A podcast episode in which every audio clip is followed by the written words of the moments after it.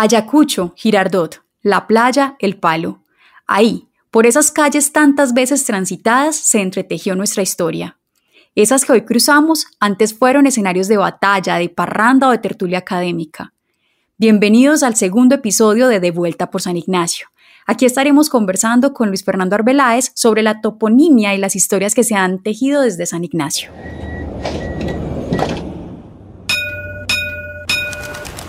Todos vamos de vuelta por San Ignacio.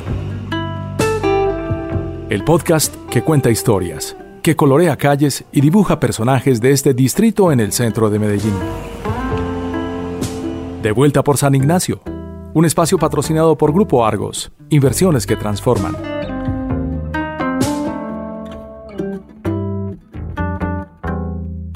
Hola, ¿qué tal? Los saluda Viviana Díaz desde el territorio San Ignacio. Los saludo en este momento. Vamos a presentar con Hernando Gómez. Hernando, ¿cómo te encuentras el día de hoy? Vivi, muchas gracias. Estamos muy bien de nuevo en este programa del podcast de San Ignacio, Patrimonio, Cultura y Educación. Tenemos a un invitado bien especial, Hernando. Cuéntanos un poquito sobre él. Gracias, Vivi. Sí, tenemos una persona muy especial para nosotros. Primero, porque lo conocemos desde hace muchísimos años. Segundo, porque tiene un conocimiento gigantesco sobre el centro de Medellín, por el territorio San Ignacio, y tiene muchas cosas para contarnos. Es Luis Fernando Arbeláez, arquitecto urbanista. Sabemos que eres bachiller del Colegio San Ignacio y estuviste estudiando allí en ese claustro San Ignacio, en la plazuela San Ignacio, que eres arquitecto de Bolivariana, que has estudiado en París, en Bruselas, en temas urbanos, en temas de planeación regional y urbana, y bueno, que has vivido el centro desde tu infancia porque naciste en el Parque de Río. Entonces, hoy te queremos dar la bienvenida porque tienes mucho por aportar. La primera pregunta pues, para introducir este trabajo o este encuentro que tenemos es que tú escribiste un libro muy lindo que nos ha servido a todos, en especial al proyecto San Ignacio, Patrimonio, Cultura y Educación, que se llama Medellín, el alma del centro, la mirada de un urbanita. Ese libro, que se editó con la ayuda de UNAULA y del Grupo Argos, tiene piezas magistrales de pensamiento. La primera pregunta que te quiero hacer es, ¿por qué dice la mirada de un urbanita? Yo he vivido en el centro toda la vida pero cuando hablo del centro no hablo como un urbanista, no, hablo como un urbanita. Urbanita es el que vive la ciudad. Y yo he vivido el centro, he caminado el centro, paso a paso, calle a calle. Cuando yo estudié en San Ignacio, cuatro veces al día, desde el Parque Bolívar, iba al colegio a pie o en bicicleta. El vehículo automotor nunca existió y eso me permitió tener un conocimiento de la ciudad, de sus calles, de sus fachadas, de sus establecimientos públicos y de todas aquellas actividades derivadas de la educación, pero que formaban una integralidad como ciudad. Luis Fernando, sabemos pues que la Plazuela San Ignacio es el primer sitio de educación de la ciudad de Medellín.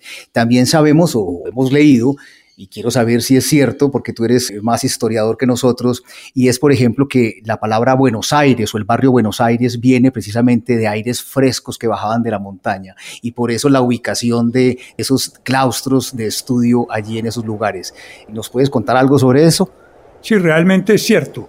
Tomás Carrasquilla narra que en las tardes efectivamente el aire caliente del centro sube y baja un aire frío de la montaña, lo que hace del sector un sector con buenos aires. Pero la plazuela de San Ignacio arropa en su entorno una serie de establecimientos educativos fundamentales para la ciudad. Allí estuvo el CEFA, Estudios Generales de la Universidad de Antioquia, Gimnasio Caicedo, Facultad de Derecho de la Universidad de Antioquia, Facultad de Economía de la misma universidad, la presentación, las Carmelitas, gran diversidad de instituciones educativas. Eso me da pie para pensar que eso desarrolla el concepto de universidad, llamando universidad la perfecta simbiosis entre los espacios educativos y el espacio público y la permeabilidad entre todos ellos que permite generar un lugar de la ciudad donde la cultura, el arte están íntimamente ligados.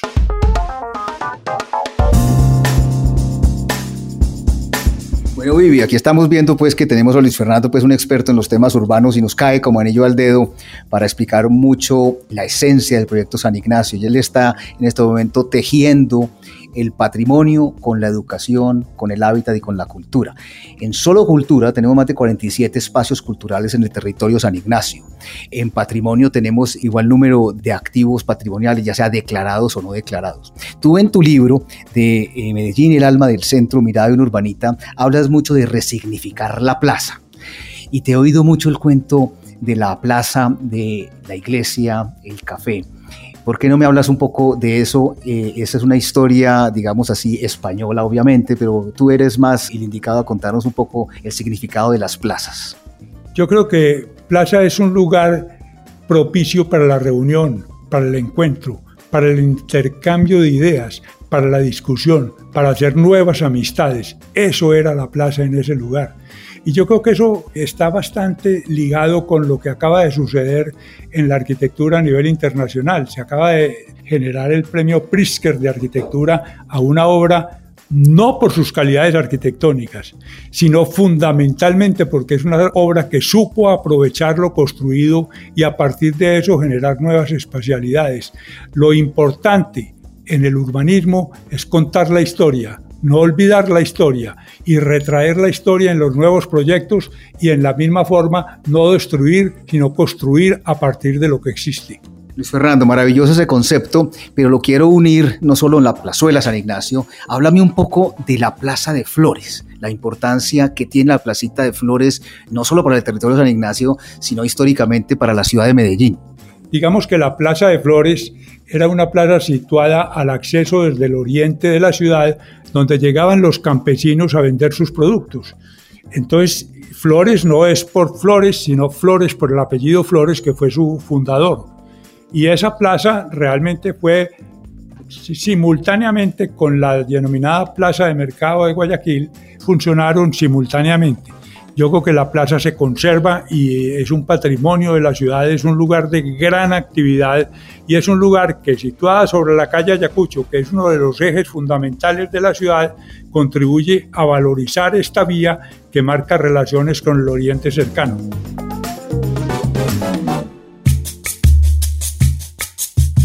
Luis Fernando, vamos a lo que Vivi planteó al comienzo de la introducción de esta conversación y es la toponimia, que quiere decir el origen y el significado de los nombres de los lugares.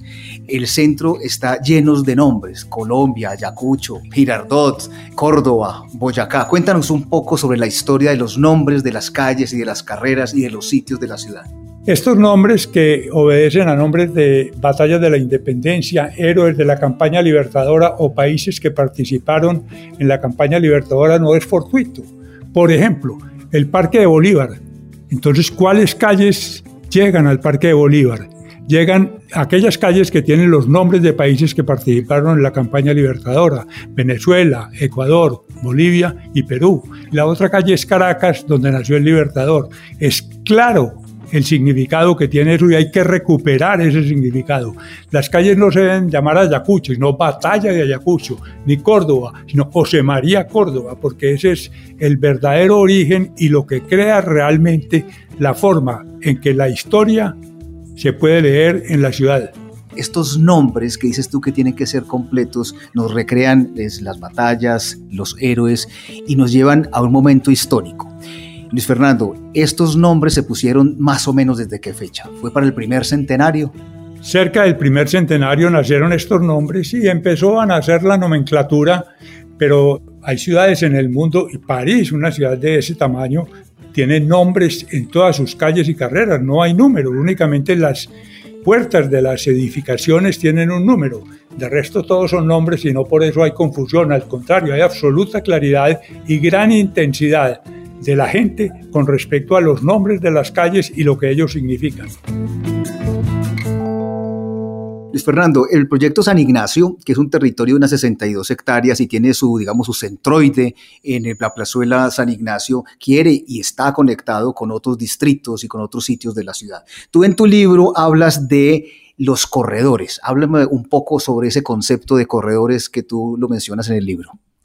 Digamos que ponerle límites a sectores de la ciudad no es cosa fácil, porque es que la ciudad es como una mano abierta, donde hay corredores que marcan relaciones con distintos puntos de la ciudad. Así, por ejemplo, la plazuela de San Ignacio, en sentido este-oeste, tiene las calles Pichincha y Ayacucho. En sentido norte-sur, el Palo y Girardot. Son esas calles las que ligan la plazuela de San Ignacio con un contexto mayor y le dan una relación que permite leer la plazuela en la ciudad. Hablando de corredores y leer la historia a través de esos corredores, tú mencionas algo muy lindo en ese libro y hablas del corredor de las campanas y hablas otro del corredor de la memoria. Entonces cuéntame un poco sobre cuál es ese corredor de las campanas, si todavía existe o cómo nació y cuál es el corredor de la memoria. Digamos que cuando hablamos del corredor de las campanas, hablamos de una ruta procesional que la ciudad tenía, que se entiende desde San Ignacio y que se prolonga hasta la iglesia de San José, con acceso por la puerta principal, salida por la puerta del perdón, llegada a la Candelaria, puerta del perdón, puerta principal, la Veracruz, puerta principal, puerta del perdón y sigue hasta San Benito. He ahí una ruta procesional de la ciudad que es necesario valorar y entender y el concepto de campanas es que en alguna oportunidad en Barcelona me tocó ir a un concierto de campanas siguiendo un recorrido donde cada iglesia hacía sonar sus campanas y los antropólogos dicen las campanas tienen alma y tienen sonido que las diferencia. Y eso es lo que tratamos de hacer y de transmitir a través de un evento de esta naturaleza. Dime algo sobre el corredor de la memoria que tengo entendido que pasa por la playa y que allá hay unos bustos muy importantes que muy seguramente muchos de nuestros ciudadanos, muchachos, jóvenes, no saben quiénes están allí en esos bustos. Cuéntanos un poco de qué se trata.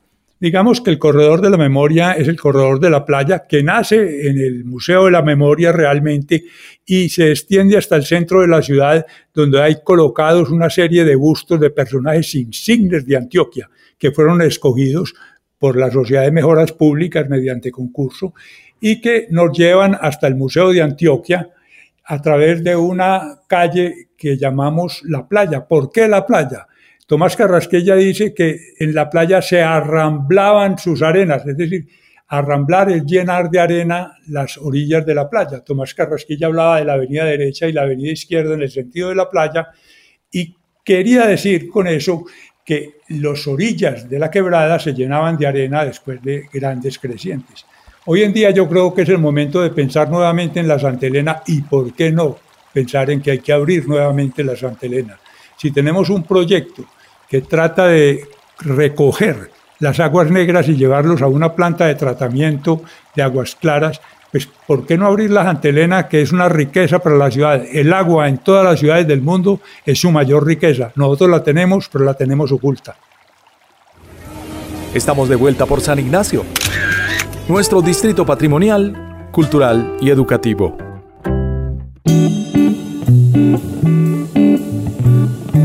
Luis Fernando, me voy a atrever a leer un aparte de la introducción que se escribió en tu libro y dice así, Luis Fernando nació, creció y vivió en el centro de Medellín.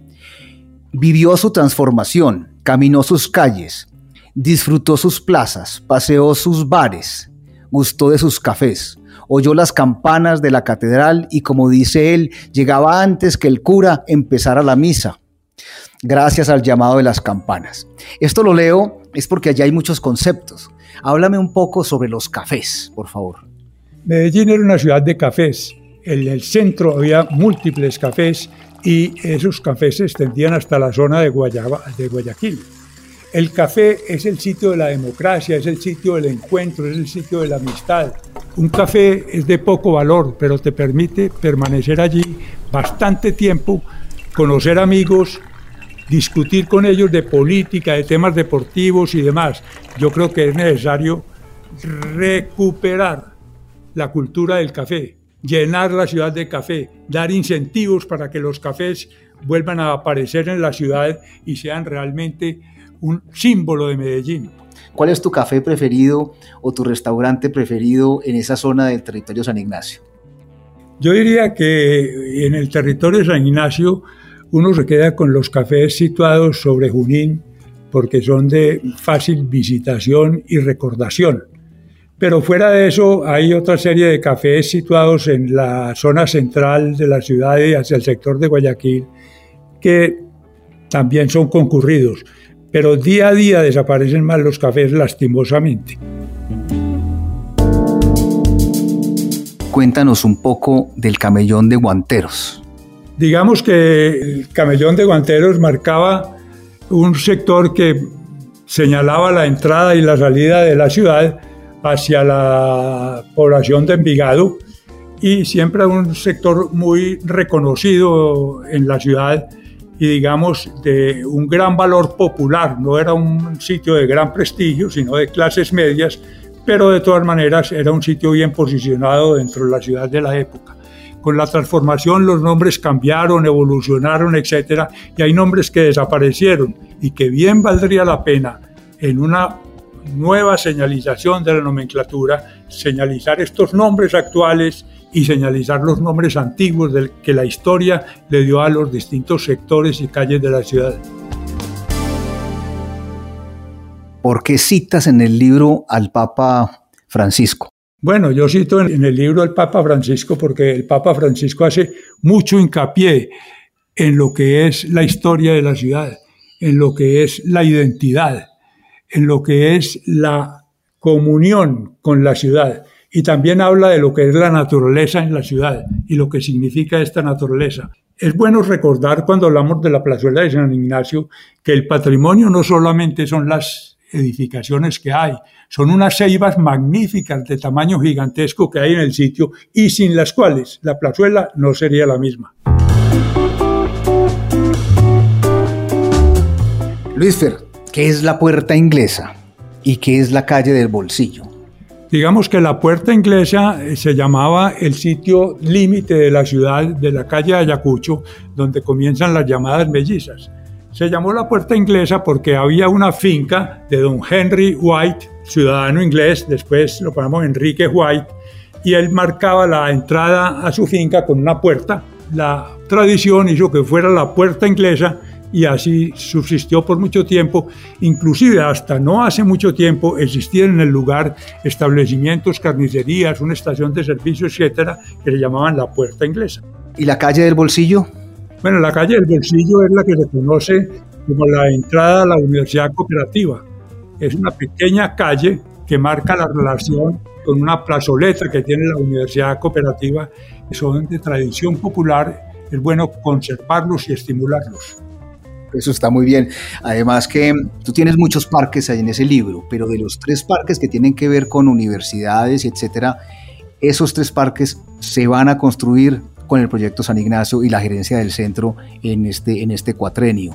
Vamos a comenzar dos de ellos, que es el de la Palencia y el de Cervantes, pero vienen después la calle del Bolsillo.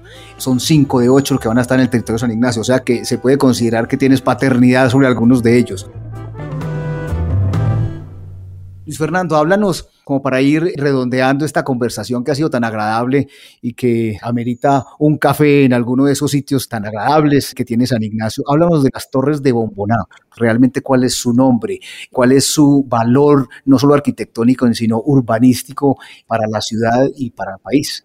Las torres de Bomboná funcionan donde antes quedaba algo que se llamaba Estudios Generales de la Universidad de Antioquia y fue un proyecto de un arquitecto, Eduardo Arango, fue un proyecto que recuperó la permeabilidad de la manzana, creó una serie de establecimientos abiertos al público, cafés, pequeños restaurantes y otro tipo de establecimientos, creó una gran edificación con vivienda que le hace falta al sector y eso es muy importante, la atracción de vivienda en el sector. Yo creo que es necesario hacer más proyectos de esta naturaleza. Fernando, pero es que además las torres de Bomboná tienen tres niveles de espacio público, llámese público para todo el mundo o semiprivado o privado porque termina siendo un área para que la gente esté, converse, los niños jueguen. Son tres pisos de espacio público que es muy valioso y que además suma la habitabilidad de las habitaciones para dormir y para estar, sino con esos cafés, con esos almacenes que hace que tenga vida día y noche.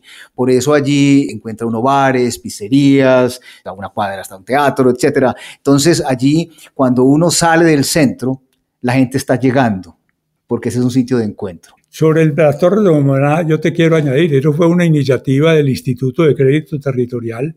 Su gran mérito es la mezcla de una sola edificación, donde hay oficinas, hay vivienda, hay una piscina comunitaria, hay almacenes, etc. Eso ahí reside el valor y le transmite al entorno un ánimo, vida y actividad. Luis tú fuiste director de planeación de la ciudad de Medellín hace muchos años y soñabas una Medellín distinta. Quiero que toquemos dos temas rápidamente. Uno es la Avenida Oriental. ¿Qué pasó con esa Avenida Oriental? ¿Qué le ocurrió a Medellín cuando se construyó la Avenida Oriental? Y segundo, que hablemos de la movilidad puede ser de todo el centro, pero en especial de un sitio tan agradable como San Ignacio, es qué harías tú ¿Qué consejo le darías a las administraciones venideras con relación a cómo se maneja la movilidad o se podría manejar la movilidad en un territorio que es de educación es de teatro y que es de música, etcétera? Yo creo que esta es una historia repetida. Yo creo que es indudable que hay que fomentar el transporte público, hay que controlar el automóvil privado, hay que fomentar la bicicleta y fundamentalmente hay que darle un espacio adecuado al peatón. El andén es el alma de la ciudad, lo que nos permite establecer un contacto entre el peatón y la arquitectura de primer piso. Y Medellín es una ciudad sin andenes. Yo creo que en ese sentido tenemos que trabajar mucho, pero también tenemos que recuperar lo que es el árbol urbano, el verde, los edificios verdes, etcétera. Y yo creo que en eso también nos falta un gran trabajo. Yo pongo como ejemplo la avenida Juan del Corral, que se proyecta desde el Jardín Botánico y va prácticamente hasta la Plaza Botero. Esa avenida debe ser un gran jardín y un gran bosque, pasando a través del Hospital San Vicente de Paul, asunto que fue previsto por sus proyectistas y dejaron los mismos distancias entre paramentos que tiene la avenida Juan del Corral con el fin de que esta avenida fuera, como lo llama Ricardo Lano, la gran avenida Juan del Corral.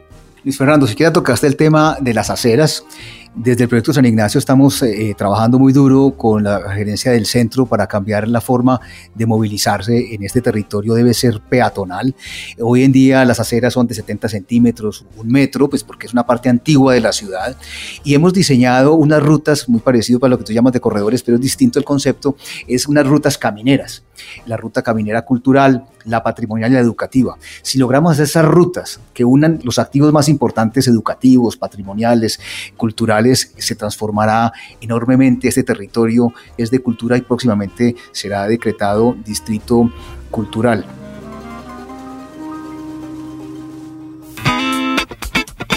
Como para ir cerrando, Luis Fernando, esta charla tan agradable que coincidimos con todos estos conceptos tuyos de tu libro, que de hecho nos ha servido a todos para pensar qué podemos hacer por este centro, para hacer rehabilitable, que los que vivan allí no crean que para poder vivir en forma digna, feliz, tengan que salirse del centro. Pues estamos trabajando muchas instituciones y muchas entidades, primero que todos los actores del territorio, segundo empresas e instituciones como la Universidad de Antioquia, como Confama, como Grupo Argos, como Pro Antioquia, todos están pues muy comprometidos con este territorio.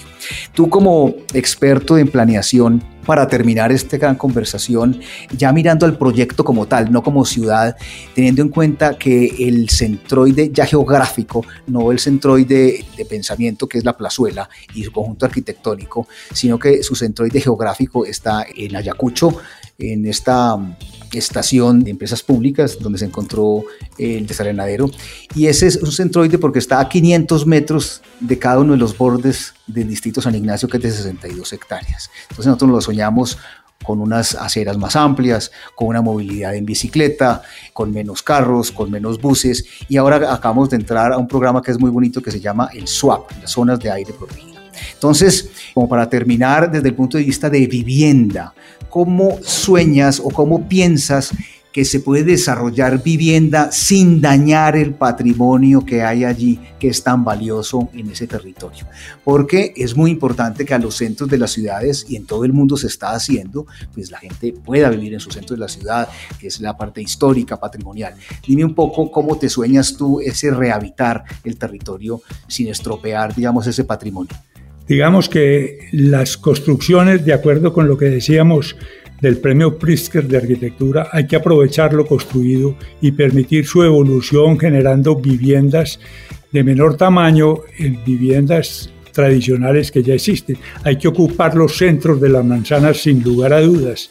Y hay que darle a las firmas constructoras unas posibilidades y unos incentivos para volver al centro el éxito del centro es la gente, es la gente caminando, es la gente encontrándose, es la porosidad, la permeabilidad de las manzanas, el poder penetrar lo privado y lo público, el que lo público tenga seguridad y que le dé al peatón y al urbanita la posibilidad no de pasar, sino de quedarse. Luis Fernando, para tranquilidad de los urbanitas y de los escuchas de este podcast, te quiero contar y te doy la buena noticia de que en San Ignacio hay muchísimos lotes vacíos. O sea que para hacer vivienda no hay que derrumbar casas patrimoniales. Ese es uno de los objetivos de nuestro proyecto y es tratar de salvar la mayor número posible de casas patrimoniales y más bien eh, llamar la atención de que hay muchas posibilidades allí para rehabilitar. Entonces, con esto, Viviana, yo pienso que acabamos de tener una conversación muy agradable con los expertos más importantes de arquitectura y urbanismo de la ciudad. Un hombre pues que ha sido profesor de la Universidad Nacional de Santo Tomás, de la cooperativa, que fue concejal de Medellín, que fue director de planeación, que ha sido miembro de, las juntas de Metro, de EPM, de Mejoras Públicas y bueno, y que es socio pues de la empresa de arquitectos UR. Entonces, Luis Fernando, muchas gracias por haber estado con nosotros. No sé si quieras decir algo final para darle la palabra a Vivi para terminar este podcast.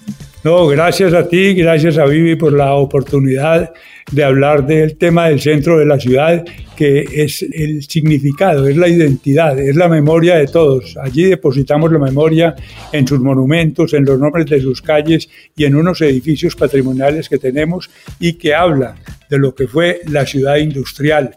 Eso es ese patrimonio simbolizado en eh, instituciones bancarias, edificios de la gran empresa, etc. Ese es el centro de la ciudad. Muchas gracias, Luis Fernando. Bueno, y así entonces de la mano de este urbanita, como él mismo se hace llamar, que caminando y habitando el centro de la ciudad se enamoró de esta plazuela, que también es una plaza para la vida, para el encuentro, para la discusión, nos despedimos. Desde un territorio cuyos nombres de las calles cuentan la historia de Medellín, le agradecemos entonces a Luis Fernando tanta claridad y tanto amor por este espacio de la ciudad que a todos nos pertenece. Gracias también a todos ustedes que nos acompañaron en este segundo episodio de De Vuelta por San Ignacio. Muchas gracias Hernando. Los invitamos a compartirlo y a escucharlo en Spotify, Apple Podcast y YouTube. Y a seguirnos en nuestras redes sociales como Distrito San Ignacio. Nos vemos en una próxima ocasión.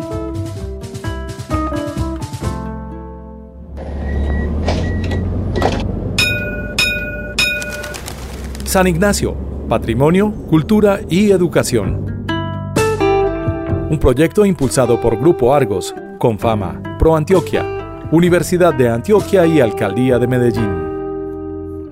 De vuelta muy pronto.